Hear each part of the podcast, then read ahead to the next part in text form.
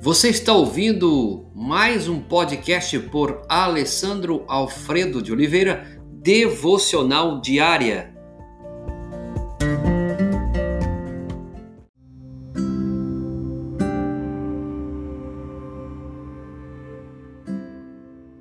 Hoje vamos analisar quatro tipos de sofrimento retratados na Bíblia, cada um com sua causa e seus respectivos desafios, tá? Hoje vamos trabalhar o primeiro e assim em sequência. Estou aqui trazendo para você um dos aprendizados do livro do Tim Keller, Andando com Deus em meio ao sofrimento. Fica aí uma indicação para você lê-lo, tá bom? Aí vamos então para o primeiro exemplo, primeiro momento que a Bíblia nos ensina. O exemplo de Jonas e Davi e os sofrimentos que causam a nós mesmos. Então veja que o exemplo de Jonas e Davi são sofrimentos que eles mesmos causaram a si mesmos. Então tem sofrimentos que nós causamos a nós mesmos. Há um tipo de sofrimento causado diretamente por nossos erros. A mulher em busca do sucesso profissional torna-se insensível e cruel com o passar do tempo, porém ela se vê com um número cada vez menor de amigos e aliados. Ao tomar algumas decisões que causam prejuízos à empresa, ela descobre que não tem apoio de sua equipe. Em consequência, ela é demitida. Prontamente, e a sua reputação fica bastante prejudicada, porque muitos inimigos sentem a maior alegria e enxergar seus erros através de fofoca. Com a carreira profissional já arruinada, ela compreende aos poucos que tudo é culpa de seu comportamento é, diferente, tolo. Outro exemplo, um homem casado tem um, um encontro amoroso durante uma viagem de negócios e mais tarde o caso vem à tona. O casamento desmorona e ele se vê afastado dos filhos de modo permanente. O sofrimento, quando acompanhado de vergonha e culpa, produz um tipo de um tipo único de dor interna. Então, o primeiro tipo de sofrimento é o que nós mesmos causamos a nós. E o exemplo de Jonas e Davi. No pequeno livro de Jonas, lemos que os profetas que o profeta atravessou duas situações muito diferentes, porém traumáticas. Na primeira, Deus envia sobre o mar uma tempestade furiosa e ameaçadora. Mais tarde, quando Jonas desfrutava da sombra, da beleza de uma linda planta, Deus mandou uma largata e um vento oriental quente destruírem-na. E Jonas ficou aborrecidíssimo. Lá em Jonas capítulo 4, versos 7 e 8, você vai encontrar isso. Por quê?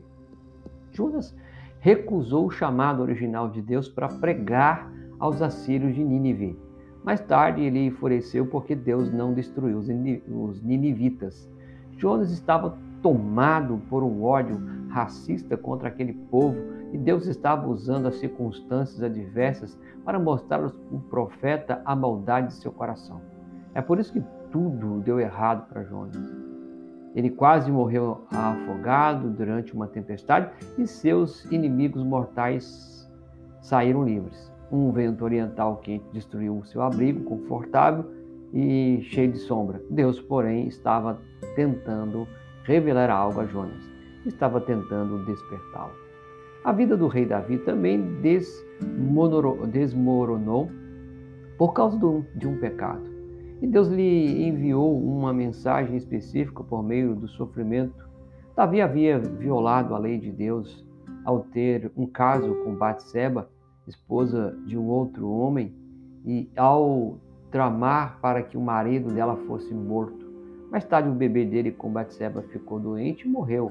Davi entendeu que Deus estava dizendo a ele que precisava mudar seus caminhos ou perderia o reino e a vida. Será que Deus estava castigando Davi e Jonas por seus pecados? Não exatamente.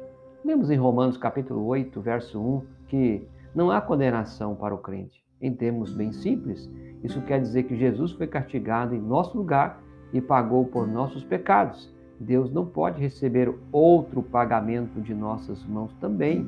Deus não impõe uma retribuição ao crente pelo seu pecado por causa de Jesus e porque, se fosse nos punir de verdade, já estaríamos mortos faz tempo. Contudo, Deus designa que venha sobre nossa vida algum aspecto da ruína do mundo causada pelo pecado em geral. Gênesis capítulo 3, Romanos 8, 1, 18 e seguidos. Para que despertemos e voltemos para Ele. Então, a gravidade disso tende da necessidade do nosso coração. É muito importante distinguir entre o tipo de sofrimento de Davi e o de Jó, ou seja, entre o sofrimento causado diretamente por nossos erros e o que não é causado diretamente por nossas atitudes. Um homem cristão com linfoma não deve achar que está sendo castigado por algum bom pecado, mas ainda assim ele não deve perder a oportunidade de apegar-se firmemente a Deus e descobrir uma dimensão de crescimento e sabedoria espiritual que não conheceria de outra maneira. Analisemos esta ilustração. Imaginemos que um rapaz foi fique noivo cinco vezes seguidas e sempre é ele que termina o noivado. O rapaz sempre culpa as noivas, porque encontra algum defeito nela. A verdade, porém, é que seu perfeccionismo e atitude moral de superioridade são as causas dos relacionamentos fracassados, mas isso lhe escapa totalmente. Pode ser, então, que os rompimentos, especialmente brutal, lhe dê uma bela sacudida e o rapaz entenda que ele é quem contribui para a sua infelicidade. Ok? Então, seu sofrimento e angústia são um grito de alerta para que ele mude algo bem específico em sua vida. O sofrimento pode ser a única maneira de esse rapaz se humilhar e enxergar as suas próprias falhas. O salmista diz: Quem pode discernir os próprios erros? Absolve-me dos que são ocultos. Em geral, somente as aflições e as dificuldades revelam nossos pecados mais ocultos. Veja o quanto que isso é importante. Gostaria de chamar você para o segundo momento também, para mais um momento de meditação. Senhor, obrigado por esse momento. Nos ajude a entender que muitos de nossos sofrimentos são causados por nós mesmos em nossas decisões em nossas desobediências. Ajuda-nos, ó oh Pai, nesse momento a enxergar quais, quais têm sido esses erros e que nós temos enfrentado algum tipo de sofrimento. Ajuda-nos, ó oh Pai, em nome de Jesus. Amém.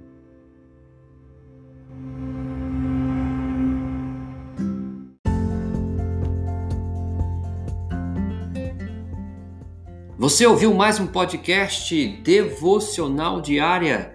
Se isso trouxe bênção para a sua vida, abençoe outras pessoas compartilhando esse podcast.